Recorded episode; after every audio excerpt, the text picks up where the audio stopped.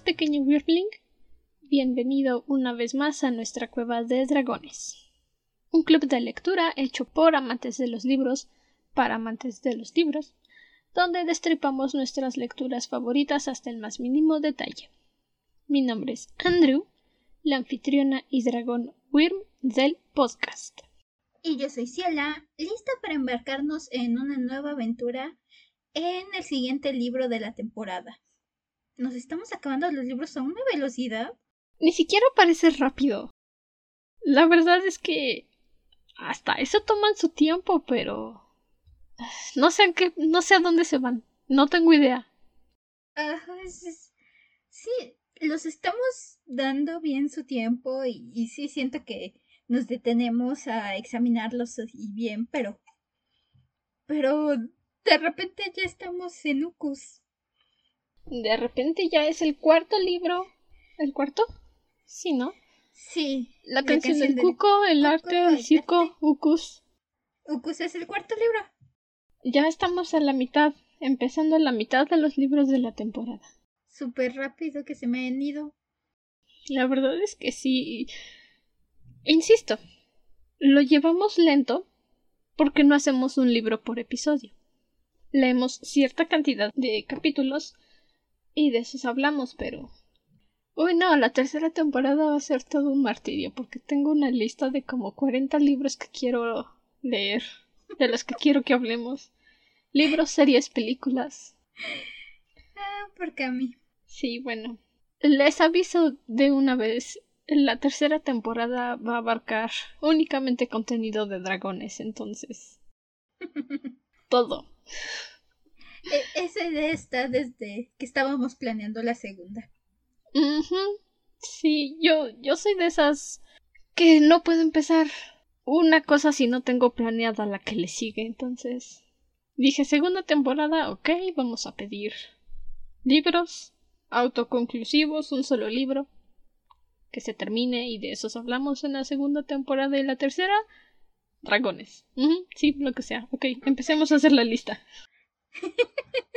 Para llamarnos la dragona de los libros, tardamos en agarrar la era del dragón. Es que bueno, ya dije, tenía que quitarme de encima las ganas de hacer crónicas, que fue lo que me impulsó a empezar el podcast para empezar.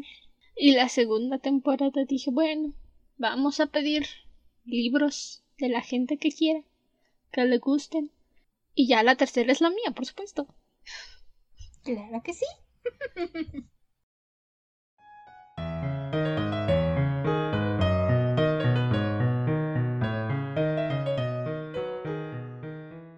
ok, entonces, nuestro cuarto libro es Ucus. No es muy popular, realmente es muy poco conocido. Mm, no sabría decir si le fue bien en imprenta o en popularidad pero es del escritor Renato Gómez Herrera.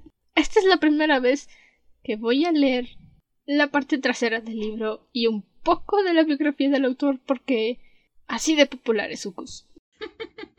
Una aventura de dragones, brujas y héroes. Nacerá entre los hombres uno que no será hombre, aunque hombre parezca. Será hijo del fuego y de la luz, y luz tendrá en su corazón, y en sus manos armas invisibles que llenarán de pavor a nuestros enemigos. Sus pasos harán retroceder la noche y su mirada disipará las tinieblas. Las señales indican que el cumplimiento de la profecía es inminente. Anifa, la bruja de piel azul, recibe la orden de adueñarse del recién nacido, por lo que prepara un gran ataque contra Angunpei, la ciudad donde se refugian los pocos humanos que quedan. Sin embargo, aunque ellos cuentan con Koto-O, el cazador de brujas, para proteger al elegido, infelizmente la acometida resulta catastrófica y finalmente el bebé queda en manos de las brujas. Está a punto de iniciar una eternidad de terror y tinieblas. Una historia mágica, profunda, escrita con un estilo que alcanza la nitidez cinematográfica. Ucus te sumergerá en la emoción de una gran aventura. Ok, por eso que entiendes tú. Hmm, profecías, magia, peleas con dragones. ¿Verdad? Algo así se espera uno. Con la reseña, con lo que dicen. Una batalla épica, ya sabes. El bien, el mal, los ejércitos. Ya pronto averiguaremos qué con todo eso, pero aquí viene el asunto de por qué creo que la popularidad de Ucus no valió. Renato Gómez Herrera, cuentista desde niño, publicó por primera vez a los siete años. Estudió el bachillerato de arte del IMBA, fue estudiante de la Escuela de Escritores de la SOGEM y en la UNAM obtuvo la licenciatura en literatura dramática y teatro, especializándose en dramaturgia. Además de que el IMBA, la SEP y la UNAM le han montado sus obras teatrales. Renato ha escrito obras teatrales. Ah, no, espera. Renato ha escrito para un sinnúmero de medios impresos, la radio y la TV, haciendo principalmente divulgación científica. Ah, ¿Quién haya hecho esta edición de verdad está horrible? Perdón, yo estudié diseño gráfico. Sé acerca de cerrar espacios entre caracteres, agrupar. Esto me está dando estrés y mis ojos están saltando. En el 2000 comienza Ucus, su primera novela, para lograr que el lector se convierta en espectador de esta gran historia. Utiliza todas sus capacidades como escritor y así consigue involucrarnos en el mundo fantástico que creó para sus lectores. Es mexicano, se nota bueno, no, me corrijo. No se nota. Los que vivimos en México podemos interpretar eso por las organizaciones que se nombran. El SOGEM, la SEP, la UNAM, son nombres muy fuertes aquí en México. No sé si en todos los estados, eso no lo puedo constatar, pero sí en la zona central. Se me hace el tipo de libro que debe haber sonado mucho en la feria del libro hace unos años cuando salió. Lo más seguro es que sí, Mientras avanza la lectura te das cuenta que posiblemente fue un guion desechado para teatro. Se nota esa forma de escribir, esas narraciones de los diálogos, los diálogos de los personajes de cuentista. No soy mucho de cuentos, he leído algunos, pero sí, por la forma en la que está escrito, la forma en la que nos está contando la historia, meto mis manos a fuego al decir que es un guion desechado para teatro. Porque tiene muchos conceptos, tiene muchas temáticas, el mundo es muy extenso y no funcionó para teatro. Sí. Y es probable que por eso tampoco haya tenido otra reimpresión. Porque la copia que yo tengo, que es la que me prestó mi none para esta lectura, ella fue la que solicitó este libro, es la segunda edición.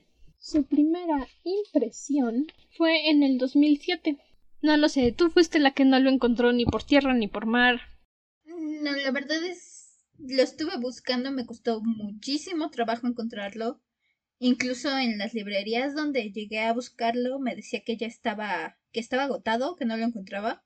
Se me figura el tipo de libro que, que tienes que estar al pendiente y andarlo buscando para encontrarlo porque este, a mí sí me costó mucho trabajo encontrarlo. Y ya no se diga bajarlo. En, precios, empezando por eso, porque lo encontré como en entre 400 y 600 pesos y cuando me metía me decía que estaba agotado. Que lo estuve buscando cuando diciembre, enero, que empezamos la temporada. Sí, ya cuando determinamos la lista de libros. No lo encontré. Este fue el libro que de plano Andrew me tuvo que prestar para que lo checara. Y ya luego se lo devolví porque no lo encontré. No. Es mm, más difícil de encontrar que el arte más íntimo. Y eso que el arte hasta cierto punto también está descontinuado. La copia que yo tengo está en inglés, como ya mencionamos durante esos episodios. Y las pocas copias que todavía encuentras en español están arriba de los mil pesos mexicanos. No sé cómo esté la moneda en tu país, pero mil pesos mexicanos es mucho. Son casi 500 dólares, si no es que tantito más. Sí, de hecho el arte más íntimo, como dices, fue un poco más sencillo conseguirlo. La canción del cuco, aun cuando me costó conseguir una edición digital que no estuviera en francés, el libro físico no me costó tanto conseguirlo pero Ucus es el que de plano no conseguía. No, Ucus es Es más, creo que su editorial ya ni siquiera existe. A ver. Google, que todo lo sabes y lo que no me lo inventas. Hmm. Parece ser que aún se conserva, pero no da la impresión de haber sacado cosas nuevas últimamente. Ya ni siquiera se llama editorial alfa, es editorial hiperlibro. Eso dice mucho. La página que viene en el... ¿El libro? Aquí, en el libro, no existe ya. No. La, la página de la editorial. Te dan una página que es ucus.com.mx, pero... Y ni siquiera Alfa Futuro, no. La editorial como tal no funcionó, no tuvo éxito y ahora por eso creo que se llama editorial hiperlibro. Eso significa que no funcionó.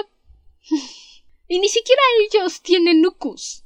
Eso ya es. No tengo idea de qué puedo significar eso, honestamente. Ni siquiera la editorial que lo publicó hace 14 años lo tiene. Ya no lo venden, ya no lo imprimen. No existe. Ciertamente 14 años es bastante para este tipo de libros. No, no, no. Es poco. Realmente es poco. Hay libros que todavía se siguen imprimiendo.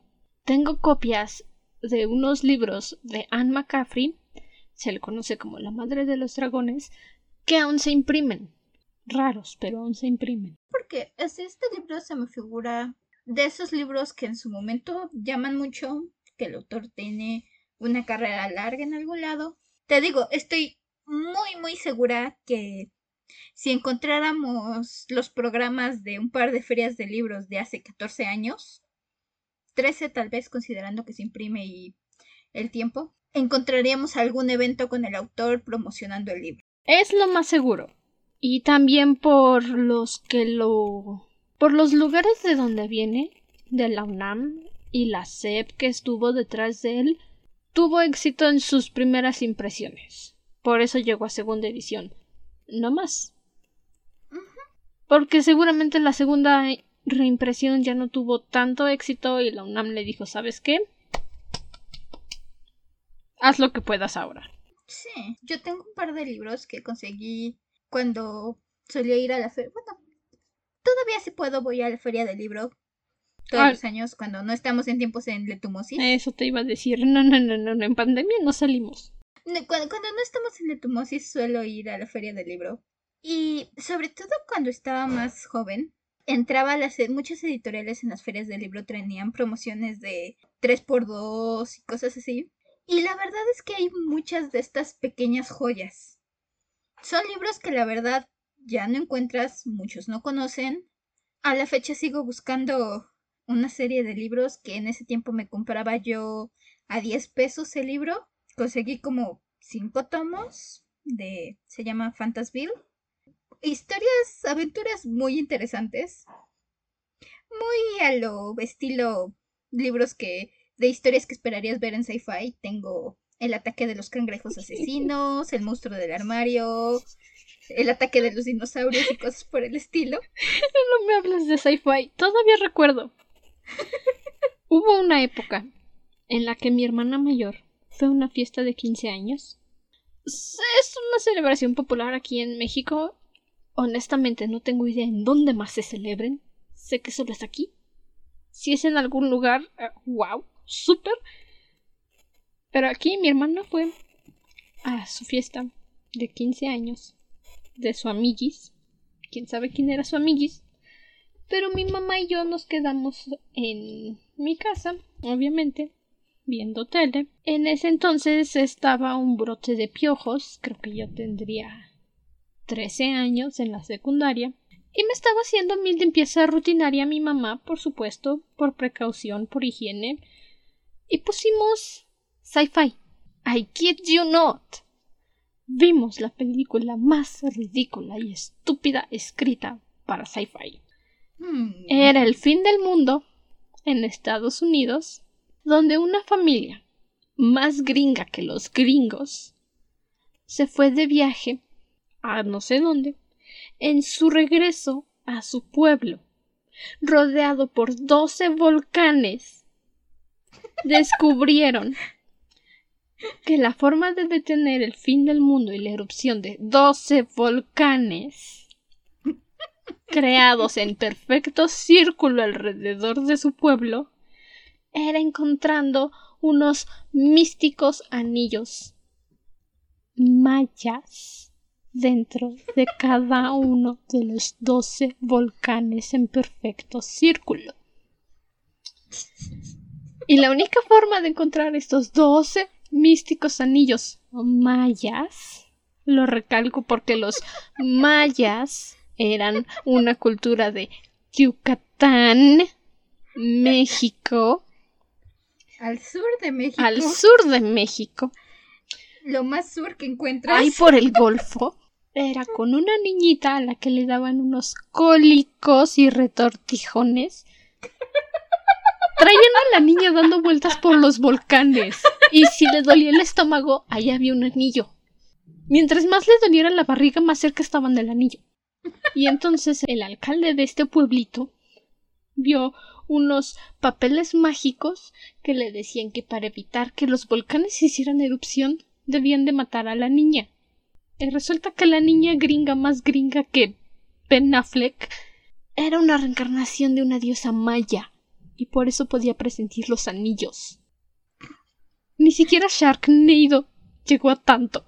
Y estamos hablando de un tornado hecho de tiburones. Parte 1 y parte 5.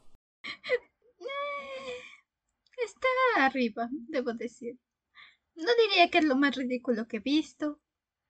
Recuerdo las lavalántulas. Hasta ahora. Las tarántulas mutadas genéticamente mezcla, cuyo ADN se mezcló con el de un volcán. No sabía que los volcanes tuvieran ADN, pero las tarántulas gigantes se mezclaron con eso. ¿Y has visto cómo los gringos intentaban adueñarse de, de culturas que rendían homenaje a sus dioses para sacrificando gente? Sí, bastantes veces. No, no sé, esa casa fue estúpida y ridícula. La recuerdo hasta la fecha. Uy, La odié. No puedes esperar mucho de sci-fi. No. Pero bueno, Ukus. Ukus, ahora sí estamos yendo de izquierda a derecha. Sí, ahora sí nos fuimos muy vertientes. ya saben, aquí siempre estamos entre mi TDA y, y Andrew que, que me sigue. Y Andrew que se empieza a quejar de cosas que no vienen al sentido de la lectura. Ténganos un poco de paciencia, lo sentimos.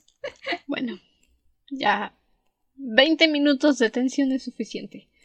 Y ni siquiera hemos hablado de la historia. No, Ok, entonces.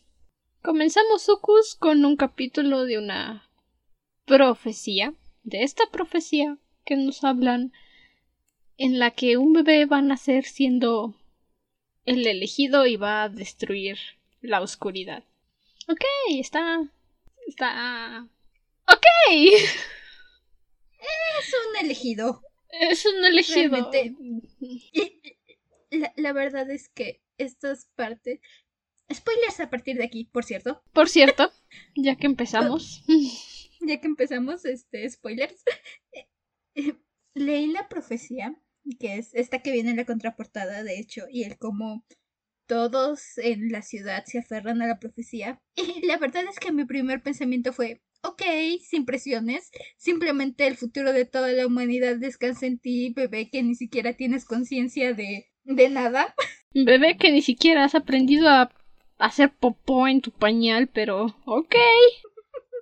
Pero toda la humanidad depende de ti. Sin presiones, no te preocupes. La poquita humanidad que queda depende de ti, así que más te vale no morir y más te vale nacer y que no te aborten.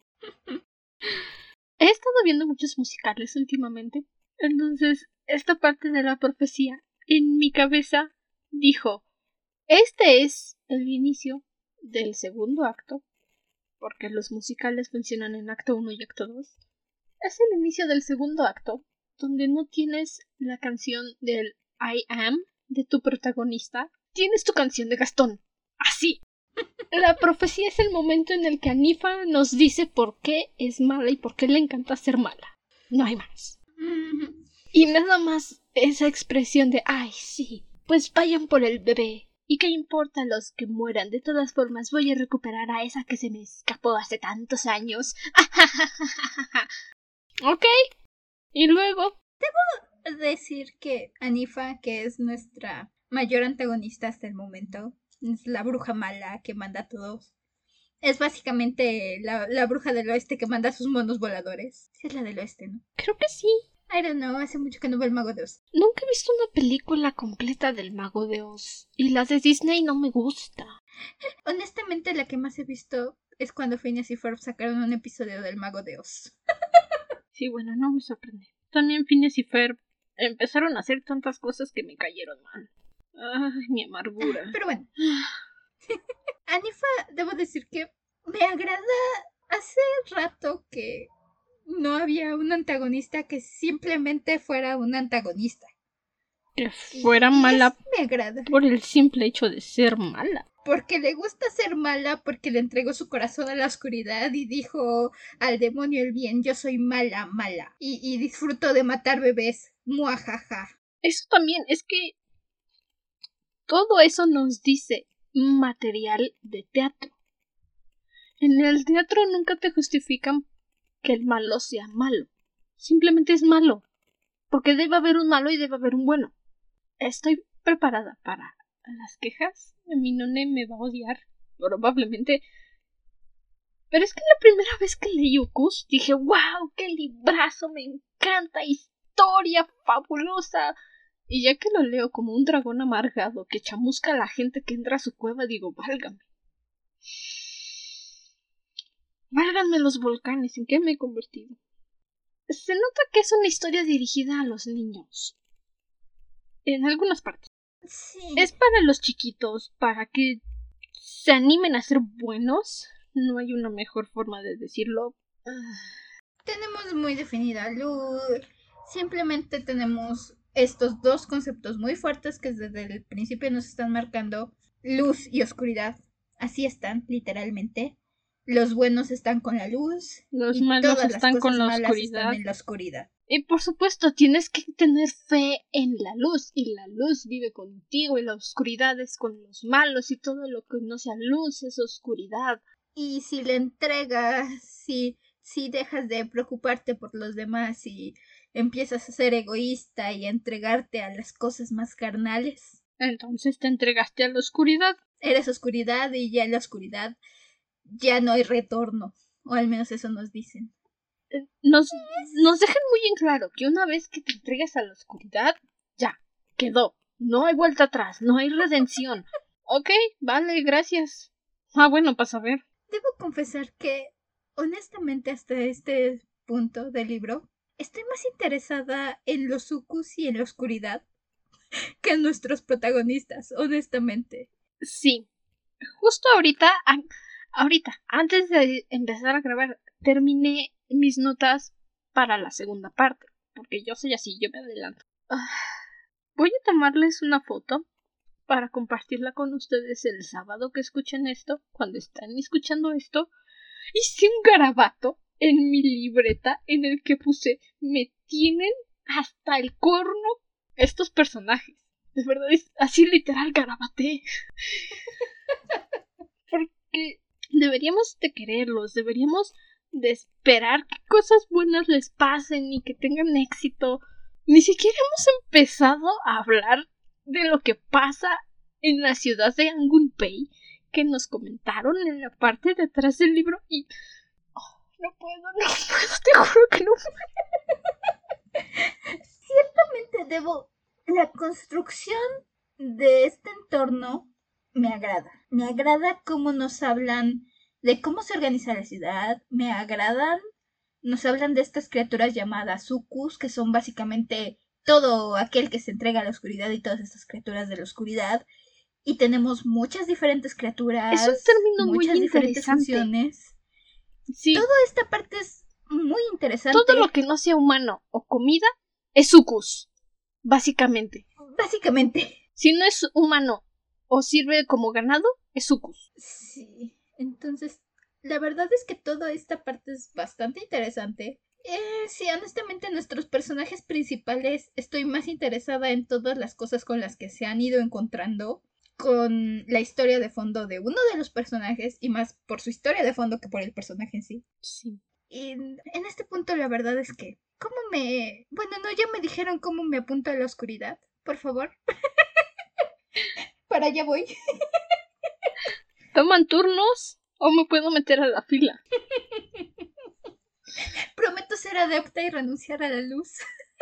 Prometo que no voy a tener arrepentimientos de unirme a la oscuridad, se los prometo. Es más, si me dicen que tengo que matar a un bebé que llora con mucho gusto, lo hago en los Sims. ¿Por qué no? Para unirme a la oscuridad me prometieron galletitas y té todas las tardes. Me prometieron poderes hasta mi imaginación, una larga vida para desarrollarlos. ¿Y, ¿Y la luz que me ha ofrecido? Nada, nada. Eh, la exigencia de tu devoción total. Miren, soy agnóstica. ¿Creen que voy a entregarle mi devoción a la luz? No. Es manejar luz y oscuridad. Si quieres hablar en un. en una manera para niños.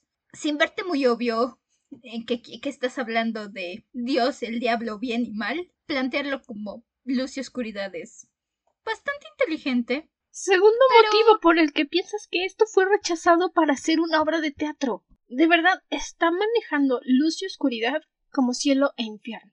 No te aceptan eso en el teatro. Aunque hayan hecho Hamlet, no te lo aceptan en una obra de teatro. No, porque estás poniendo en tela de juicio las creencias de otras personas y eso no se hace. Pero, bueno, sucede el ataque a la ciudad Angunpei, las brujas llegan, se amontonan en una, en una casa donde supuestamente nació el elegido porque ¿qué otra justificación encuentras para que un grupo de brujas ataque una sola casa? Ninguna.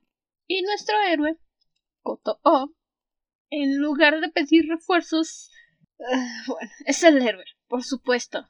Decide saltar de su torre de vigilancia, romperse el pie, descalabrarse y correr hacia donde están las brujas, porque desangrado y apenas siendo capaz de caminar derecho va a lograr.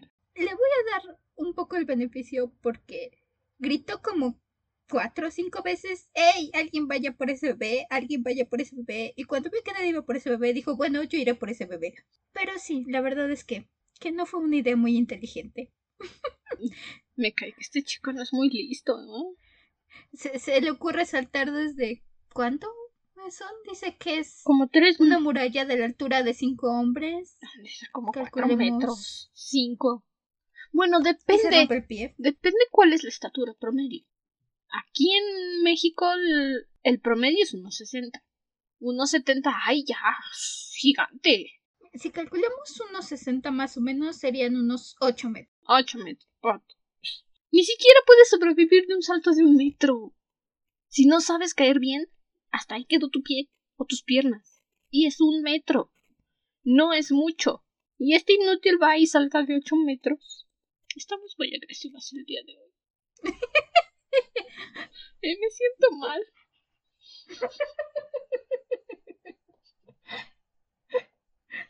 Eso pasa por grabar temprano. por una vez estamos grabando temprano. Estamos bien despiertas y estamos más críticas. estamos grabando temprano porque es culpa de alguien cuyo nombre no voy a mencionar que tiene serios problemas de comunicación. Pero no voy a decir nombres. Lo siento. Me ganaste, te iba a avisar. Me iba a avisar. Ustedes juzguen si me iba a avisar. Ya eran las cinco de la tarde siempre grabamos en la tarde, porque es cuando la señorita estoy ocupada está libre. Y le mando mensaje. Cinco quince, casi, casi. Tú me dices a qué momento estás lista. Hoy no voy a poder grabar hoy. Es que es mi cumpleaños y vino mi novio y ya te iba a avisar, pero me ganaste. Tuvo todo el, tuvo todo el día para avisarme y no me dice nada. Nos estabas mandando mensaje como a las seis de la tarde, seis, siete. Me iba a avisar. Hemos mandado mensajes ahora. Me iba a avisar. No. Ya habíamos hablado de tus problemas de comunicación y no mejoras. Ay, es el TDA, lo siento. excusas. Bueno, ok, regresemos. Este, sí, porque ya nos desviamos mucho este capítulo. Se roban al bebé. Acaba el ataque de las brujas, que parece llamarse la noche de las brujas. Yo como entendí, básicamente para ellos, al menos así es como yo lo interpreté, lo que es Día de Brujas, Halloween, es el día en que literalmente a ellos los atacan las brujas y se intentan llevar a todos los bebés posibles. Yo así lo entendí, que llegan todas las brujas una vez al año y se lo llevan, porque de hecho incluso mencionan que es una vez al año, que una vez las brujas se quisieron vengar por no recuerdo qué cosa. Algo mencionan que ah, intentaron matar a una especie de ucus como unas plantas come gente y las brujas fueron a vengarse y entonces en vez de tener una sola noche de brujas en un año tuvieron dos y que fue devastador para la ciudad, que perdieron casi toda una generación por eso. No, creo que perdieron toda una generación por ese ataque. Porque incluso mencionan que estos bebés que se están robando es la última generación que tuvieron que porque las mujeres Ok, sí, lo entiendo. Te están robe y robe tus bebés y ya no quieres tener hijos, pero simplemente dijeron, ay, ya, que sea lo que Diosito prefiera, yo ya no voy a parir niños. ¿Y por qué mejor no hacen un acuerdo y en lugar de que todas las mujeres de la ciudad estén pariendo al mismo tiempo, no toman turnos? No dicen precisamente que sean todas, pero... No, pero mencionan es que matan muchas de estas mujeres no es que hayan dicho ya no quiero tener hijos, es que se frustraron, les robaron a sus hijos y entonces dijeron, ¿saben qué? Me voy con la oscuridad. Como nosotras. Porque también eso mencionan. Que de hecho eso es algo que mencionan varias veces en el libro, que el dolor te puede llevar a la oscuridad. Tiene sentido, te frustras, te deprimes. Y, y entonces dices, ok, estoy en un lugar oscuro y es donde dicen que la oscuridad toma poder de ti y empieza a sembrar raíces y no sé qué. ¿Sabes a qué me recordó eso de la oscuridad? Al cortometraje que estaba haciendo Carl en sus clases de video en Phineas y Ferb. La oscuridad acecha. la oscuridad. ¿Qué has hecho? Exacto. sí. I mean. qué mala gente somos, de veras. La verdad es que a estas alturas, la cosa de la luz es que tienes que ser completamente recto, alejarte de cualquier cosa que te pueda dar dolor. Básicamente tienes que... estar sentado en tu sillita diciendo, Luz, por favor, dame felicidad hoy. Gracias. Luz, por favor, no hagas que me dé hambre. Gracias. Me pasó algo malo, pero Luz, confío en que lo malo que me pasó fue por ti. Fue necesario para poder seguir siendo devoto de la luz. Suena, suena, suena familiar. me pregunto. Ay, mira que, ok, no, en serio que siento que esto está casi al nivel de las crónicas de Narnia en, en la sutileza. Se siente, ¿verdad? Ya cuando llegues a los, a los otros once capítulos que tocan leer, igual, una de mis notas prácticamente suena como Crónicas de Narnia 0.5? ¿2.0? Bueno, es como tipo spoiler, ¿no? Pero para aquellos que no lo sepan, las crónicas de Narnia es religión para bebés. Básicamente es un fanfic de la Biblia, en muchos sentidos. Digo, honestamente, yo le tengo cierto cariño a las crónicas de Narnia, pero, pero es... Puedes agarrar tu Biblia y agarrar las crónicas de Narnia y estás básicamente leyendo lo mismo en muchas partes. Pero una tiene un león. La destrucción de Narnia. Eh, tienes Aslan, el hijo del emperador Allende de los Mares, que vino a la Tierra y se sacrificó por el traidor para que lo perdonaran por sus errores. Mm, suena, familiar. Sí, Ucus da esa sensación. Bueno, regresemos. Ah,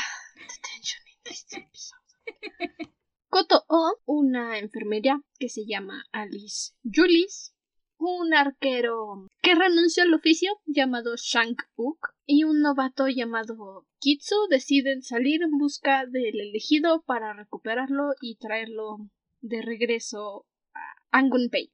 Y y cumplir la profecía, algo así. Quieren recuperarlo porque básicamente están en un punto en el que Voldemort secuestró al bebé Harry Potter y, y entonces necesitas recuperar al bebé Harry Potter, si no, ¿quién va a derrotar a Voldemort? Porque obviamente solo el bebé puede, solo este niño bebé es el único que va a poder contra todo esto, no importa que tengas un ejército de arqueros súper entrenados. No, la... no, estamos bravas, este, este libro estamos muy bravas.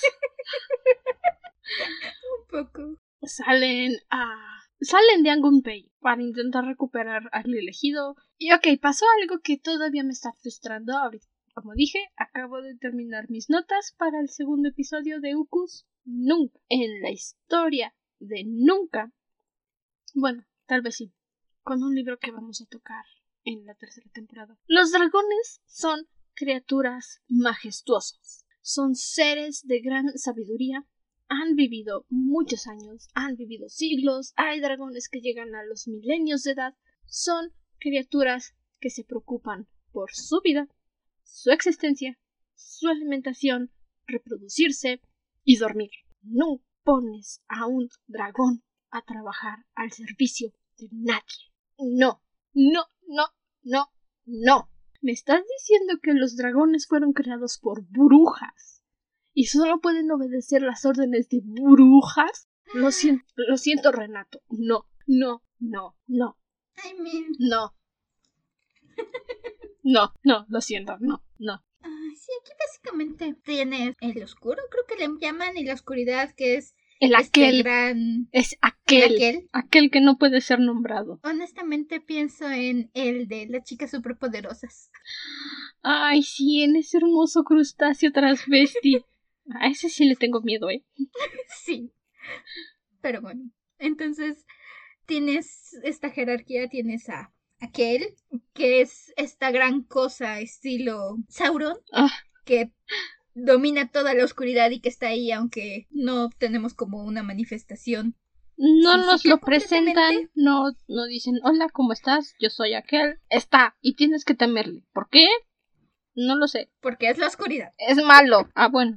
Oscuro, malo, ok. O sea, ni siquiera como Levana, ¿sabes? Que nos cuentan estos rumores de la reina Levana que hay que susurrar porque en Luna te pueden escuchar. No, aquel. Y tienes que tenerle miedo. ¿Pero por qué? Porque es aquel. Es oscuro. Ah, bueno. Está bien. Por favor, no me coma. De ahí tenemos a las brujas y principalmente a Nifa. Le encuentro cierto sentido por el cómo están construyendo este mundo, porque las brujas son mujeres que se entregaron a la oscuridad y, y se dedicaron a las artes mágicas y lo que sea. Y luego tienes a todo el resto de los Ukus que nos mencionan aquí. Salieron de las la tierra. los hacen de la tierra y les dan vida. Básicamente, de nuevo, volvemos al Señor de los Anillos. Cuando hacen los Son los orcos. así Exacto. Ajá. O sea, son elfos que se fueron por el camino de la oscuridad, los aventaron a un charco con lodo, les hicieron vudú mágico y los sacaron de su capullo de lodo y tierra. Ahora eres un orco. Antes elfo, ahora orco. Ah, bueno, pues a ver. Gracias por el dato. Y bueno, y dentro de estos ukus tienes duendes, tienes cambiaformas, tienes dragones, como ya mencionaba Andrew, gatos. ¿Por qué tienen que ser malos los gatos? No entiendo. No lo pero sé. Religión, ¿sabes? Porque son gatos negros. O sea, no es que sea Ah. cualquier gato, son gatos negros. Eso es religión. Ok, bueno. Intentemos retomar el, la ruta porque llevamos... Es que nos quedamos en silencio y ninguna de las dos sabe cómo regresar amablemente. Ok, algo que me agradó y que puse en mis notas es que usan hierro para lastimar a las brujas. Es conocido que en las leyendas de las hadas necesitas utilizar hierro para hacerles daño, para debilitarlas. Esto es algo que se usó en Maléfica, o como nos gusta llamarlo hacia la y a mí, Buenéfica. El hierro lastima a las hadas. También en Cazadores de Sombras se usa este concepto. El hierro lastima a las hadas. Incluso vimos algo muy similar con los changelings en la canción del cuco. Exacto. Con las tijeras. Sí. Que nos decían que sobre todo las viejas tijeras de hierro eran peligrosas para los changelings. Ya veíamos a la pobre Tris que huía del hierro y de las tijeras. A la pobre Trista, casi se le caen en sí. la cabeza. A nuestra pobre Trista. Esto es algo que sí se usa bastante en mitologías y fue muy agradable de ver. Tal vez no en hadas, pero sí en este tipo de criaturas con magia. El hierro les hace daño. No necesitamos saber por qué, pero es una constante. Forma parte de la creación de estos seres.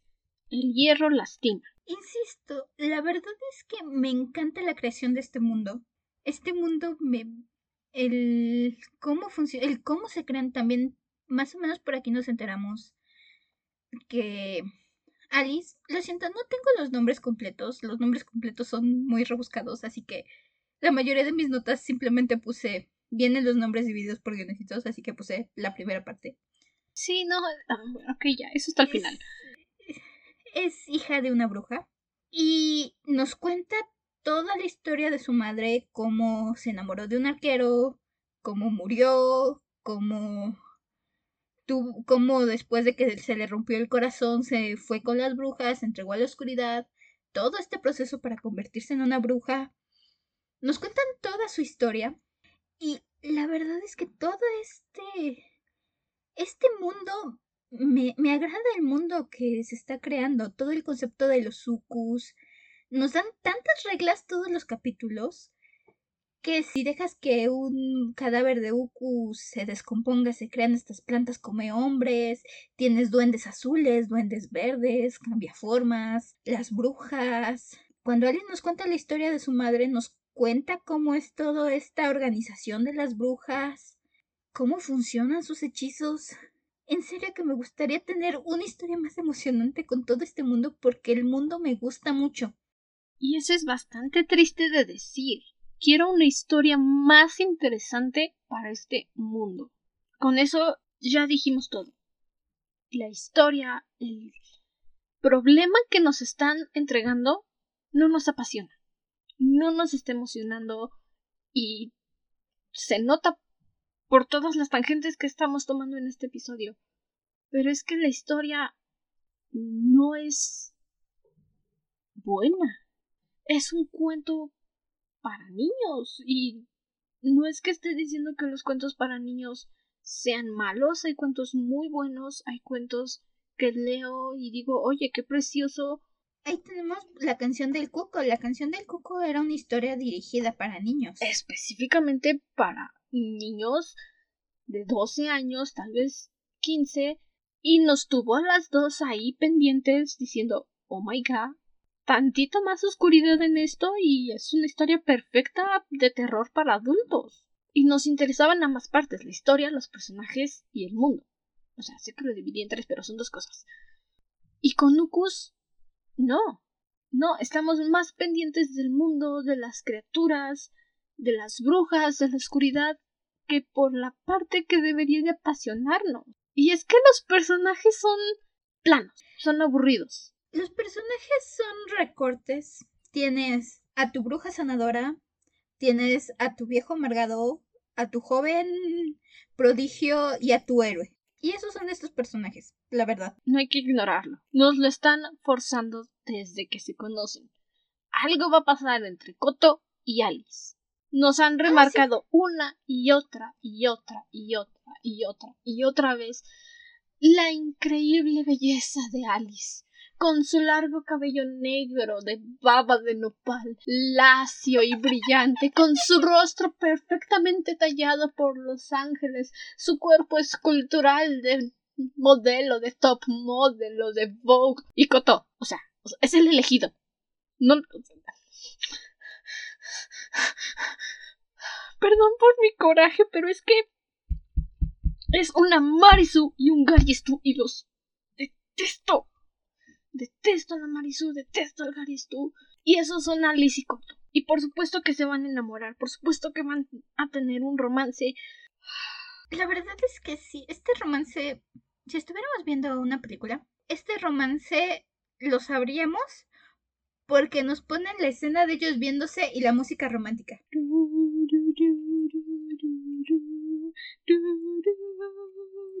No, no, no tienes estas conversaciones espontáneas como Kai y Cinder, no tienes este, esta sensación que aun cuando no se conocen, sabes que Aquí hay, algo ahí como con Celia y, Marco.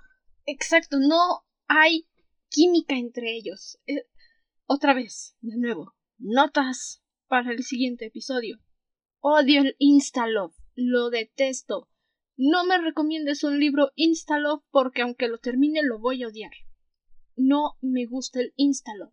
Lo ah. soporto cuando son personas que se conocen desde hace tiempo. la película de la propuesta con este Ryan Reynolds y... No puede ser si me acabo de decir su nombre. Es Sandra. Sandra Bullock, gracias. Sandra Bullock. Sandra Bullock. Me gusta ese Instalove porque es la jefa y el secretario desde hace años. Se conocen en el ámbito laboral, pero hasta que se conocen en el ámbito personal se dan cuenta de que se agradan. Son tan contrarios que se gustan. Cinder y Kai se gustan al instante, pero no es como que se amen. Se toma un largo tiempo para que se den cuenta de que realmente esas interacciones que tuvieron juntos se gustaron. Es un instalog trabajado. Pero estos dos nada más se miran y dicen te amo. Sí, te amo, pero no te lo voy a decir porque tenemos una misión. Ok.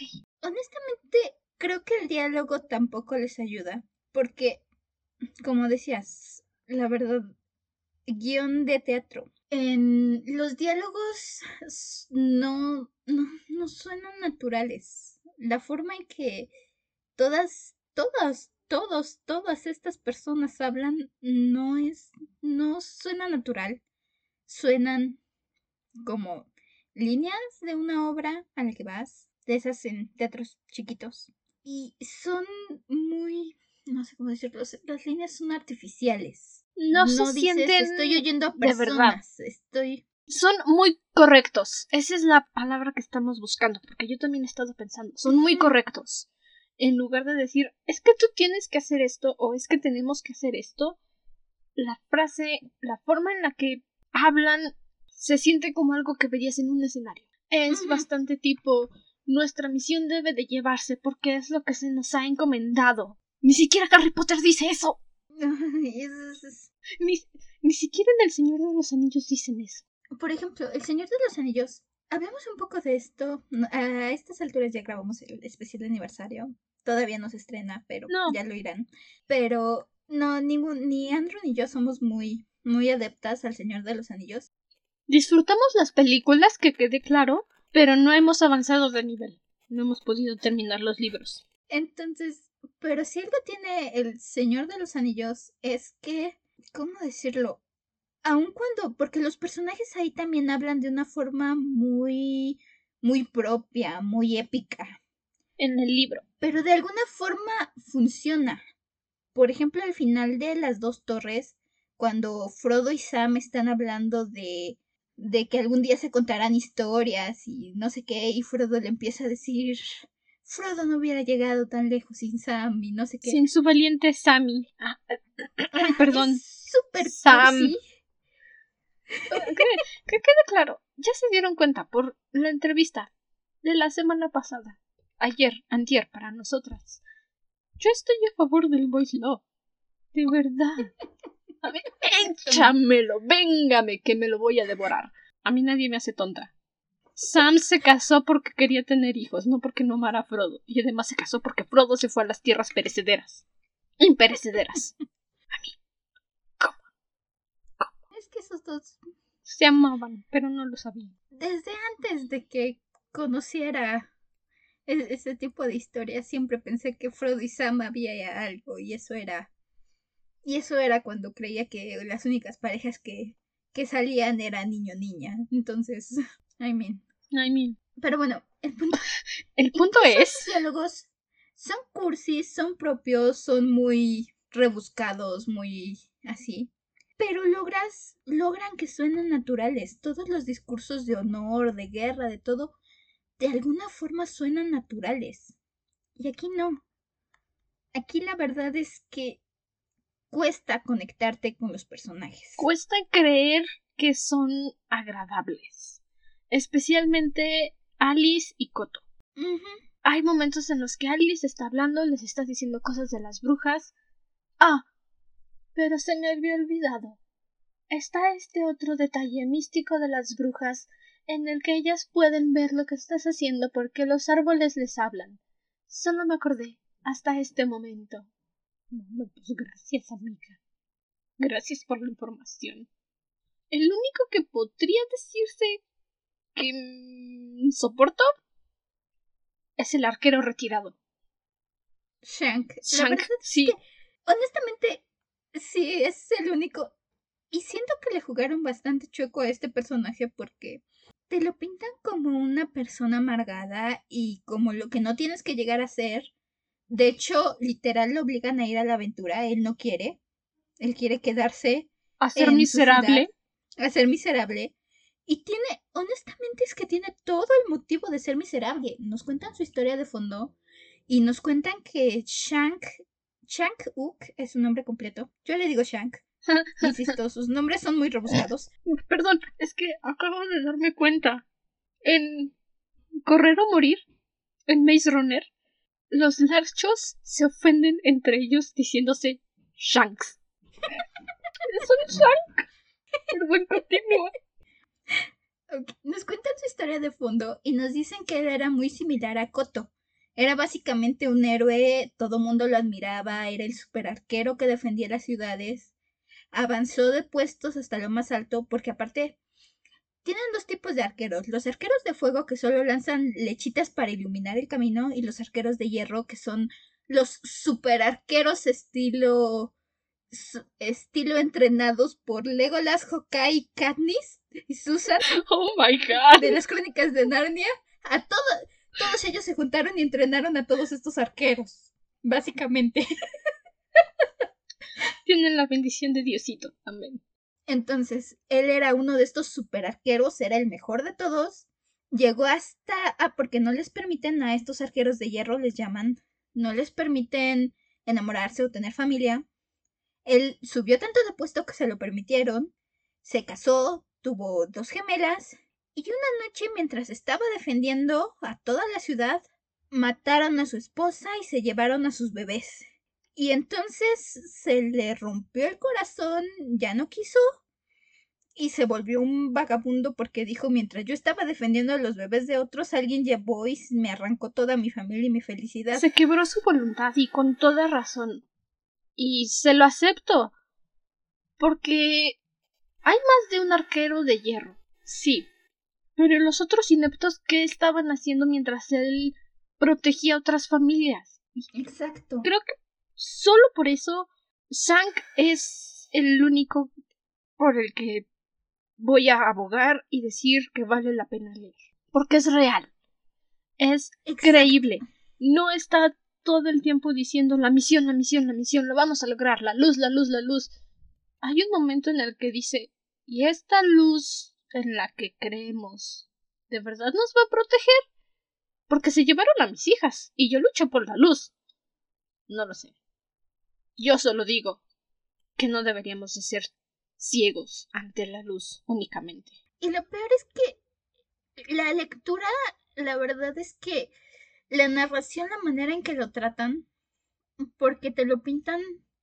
Shank me recuerda mucho a Haymitch, pero la lectura te lo trata mal. Sí, Realmente, el vagabundo, el, el viejo, el cobarde, el no sé qué. Todo el mundo, la toda la lectura te apunta a que tienes que estar admirando a Alice, que tienes que estar admirando a Koto, y que debes de creer que Kit va a ser bueno. Su nombre es Kitsu, pero Ki suena raro, entonces Kit. y que Shank es lo que tienes que ver por encimita del hombro y verlo mal. Y honestamente es el único personaje con el que te puedes relacionar. Hasta No sé. ahora no hemos visto más personajes y Shank es el único al que si me dicen que lo atravesó una daga y lo mató, me sentiría mal.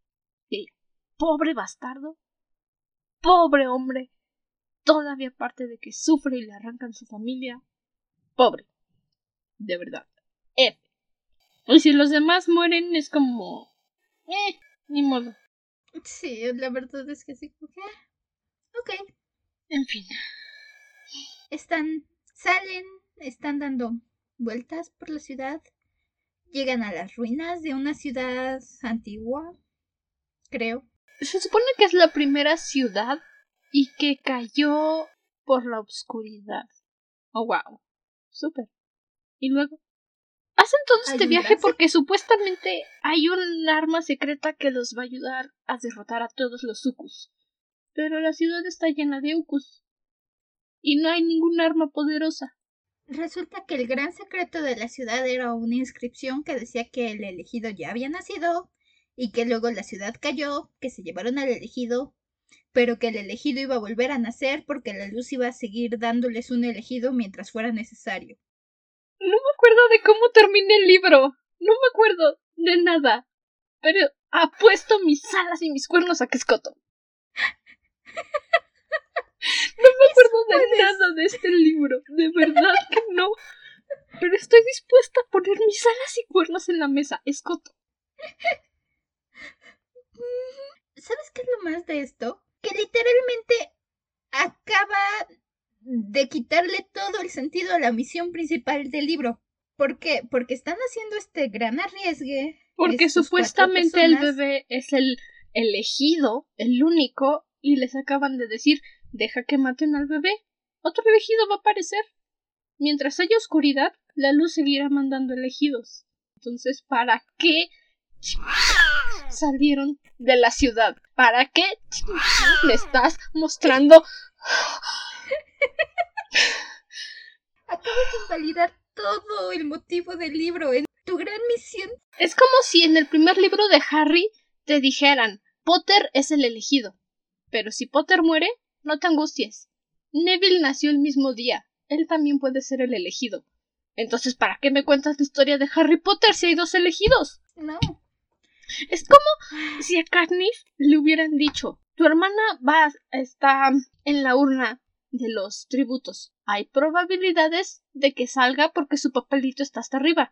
No, pues me ofrezco voluntaria de una vez. Y no hay sacrificio. Es que, es que. No esperaba ser tan dura con este libro, pero es que... Y lo al menos dieras un poco más fuerza, un poco más de motivo, un poco más de pensar a esto, pero eh, los personajes se enteran y entonces dicen, ah, mira, pueden hacer otro elegido. Ay, pero ya nos dio uno, va a ser grosero desperdiciar el que ya nos dieron. Oye, sí, pero... Bueno, sí tienes razón, está bien, vamos. Hay que considerarla la luz, ya, ya hizo que naciera un bebé elegido, hay que ir por él al menos. Tantita consideración. Ah, pues sí, tienes toda la razón, pobrecito bebé.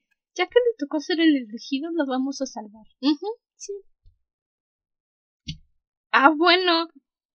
Pasa a ver a estas alturas estoy esperando que al final resulte el verdadero tesoro es el espíritu de amistad y de aventura. A estas alturas estoy esperando que digan, no había elegido, ustedes eran los elegidos al venir a buscar al elegido y ese fue el gran motivo. Ustedes cuatro formaron al elegido porque tienen distintas cualidades. Esto me suena muchísimo a un tema que se tocó en Inuyasha, si vieron la serie sabrán que todo el problema giraba alrededor de la perla de Shikon, si no, ya se los dije, la perla de Shikon.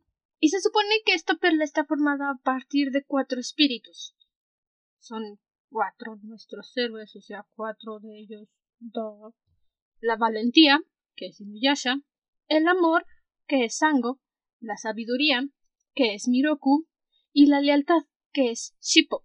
¿Ven alguna semejanza? Con lo que está pasando en Nukus. Tienes cuatro héroes, un elegido, no lo sé. I'm just saying. ok, bueno, entonces, ¿cuál fue tu frase favorita? Si es que hubo. Mi frase favorita la dijo Shank.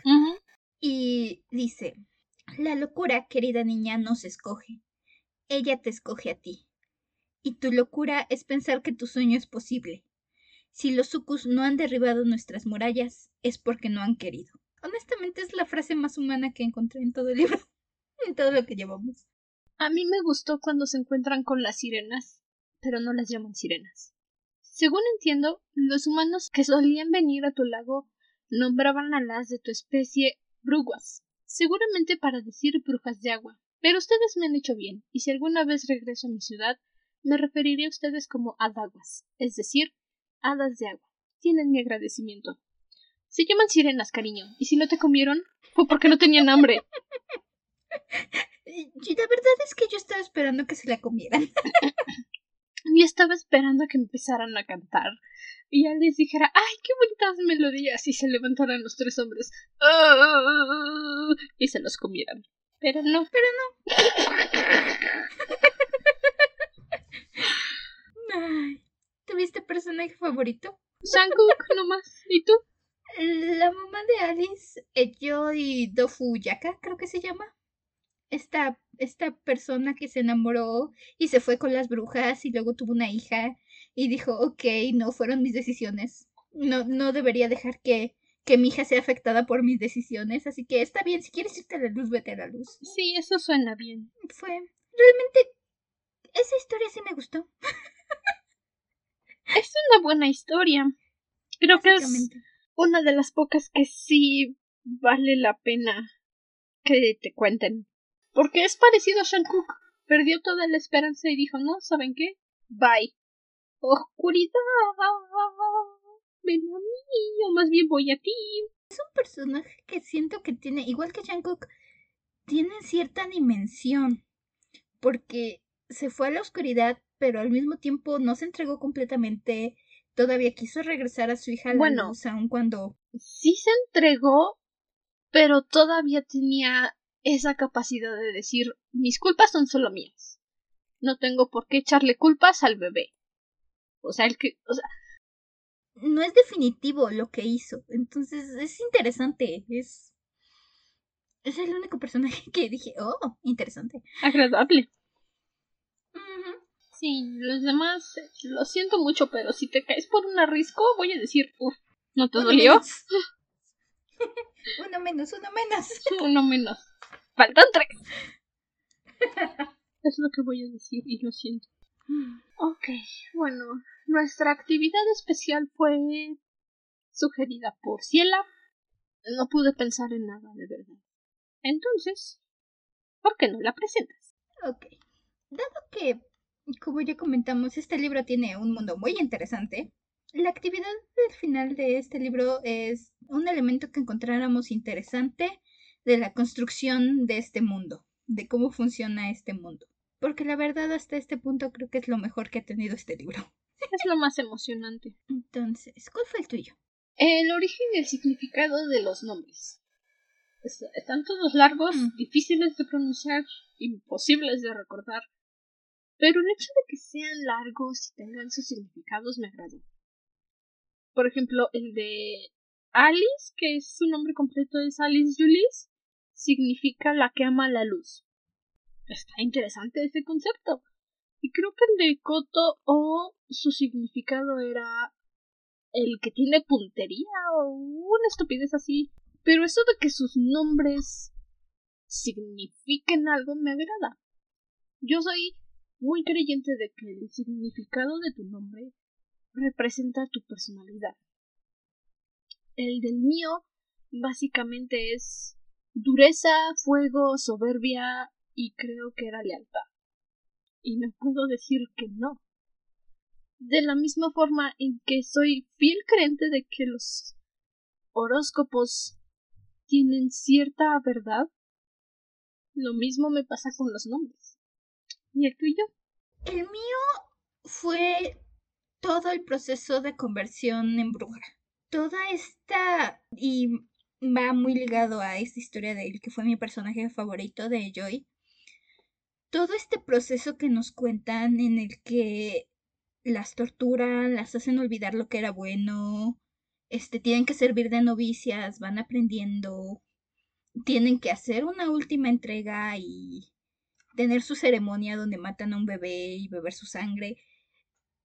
Todo este proceso de conversión de la- las brujas me gustaron muchísimo. Quisiera conocer más de la historia del lado de las brujas porque me, encantó cómo están trabajando aquí las brujas, cómo funcionan. Toda esta ceremonia y toda esta organización, porque se ve que tienen una organización. Quiero saber más de eso, no quiero saber de la ciudad. Cuéntenme de las brujas. Parece que le puso más empeño a sus villanos que a sus héroes. Insisto, el mundo es bueno. Ojalá me lo contaran con otra historia. Ah, con eso concluye nuestro episodio de hoy. Yo sé que mi none va a escuchar esto en algún momento. Va a venir, me va a gritar y me disculpo. Lo siento. Sé que cuando me diste Ucus en la preparatoria por primera vez lo amé y lo amamos, pero me convertí en un dragón amargado. Y lo siento mucho. Pero ya no disfruto Ucus. Perdón. Si quieres que se lo lea a mis sobrinos, se los leeré, con mucho gusto. Y no diré nada, porque te quiero. En general, disculpen si esta vez estuvimos más agresivas, más criticonas. Bueno, tenía que pasar. Es, es inevitable. Sí, es- no puedes amar todo lo que lees. No funciona así. Estadísticamente, vas a odiar un libro, vas a amar otros. Ley de la naturaleza. Sí, estadísticamente algún libro no nos tenía que gustar. A ninguna de las dos. Si quieres venir a decirnos que estamos mal por ser tan duras con un libro, con todo gusto recibimos tus comentarios en nuestra página de Instagram, arroba dragona-de libros podcast. Puedes enviarnos tus comentarios por Amazon Audible, iHeartRadio, Apple Podcast, en nuestra plataforma host Podbean. No sé si en Stitcher también te permitan votar y comentar. Estamos en Stitcher, estrenando Stitcher. Mm. Sí. Lentamente nos expandimos. Sí. Cualquier duda, comentario, queja que tengas, siempre será bien recibida. No tengas miedo. Sé que a veces podemos ser un poco, un poco agresivos en el audio, pero somos buena gente, te lo prometo. Somos buena gente. Aún si no estás de acuerdo con nosotros, es más, si no estás de acuerdo con nosotras, dinos y nos encantaría oír otro punto de vista y cuéntanos tú qué encuentras de interesante o qué encuentras de en contra de lo que decimos. Exacto, es más divertido Hasta lo podemos platicar. mencionar aquí. Es más divertido platicar con gente que no piensa como tú a gente que siempre está a favor de tu opinión, de verdad. Es las discusiones amistosas son lo máximo. Y pensar de otra forma, todavía mejor. Sí. Nos gusta debatir. Por si no se han dado cuenta, eh, las veces que no estamos de acuerdo aquí, es muy interesante. Es bastante interesante. Y bueno, ya saben. Estamos al alcance de un clic o un toque, dependiendo si usas tu computadora o tu teléfono para enviarnos un mensaje. Hasta entonces, permanece cómodo y seguro dentro de tu cuerpo. Nosotros nos volveremos a reunir en el siguiente episodio. Hasta la próxima luna. Adiós. Únete, la oscuridad es más divertida. Nos prometieron galletitas y té todas las tardes. Por favor, ven. Abriremos un club de lectura. Bye. Mm.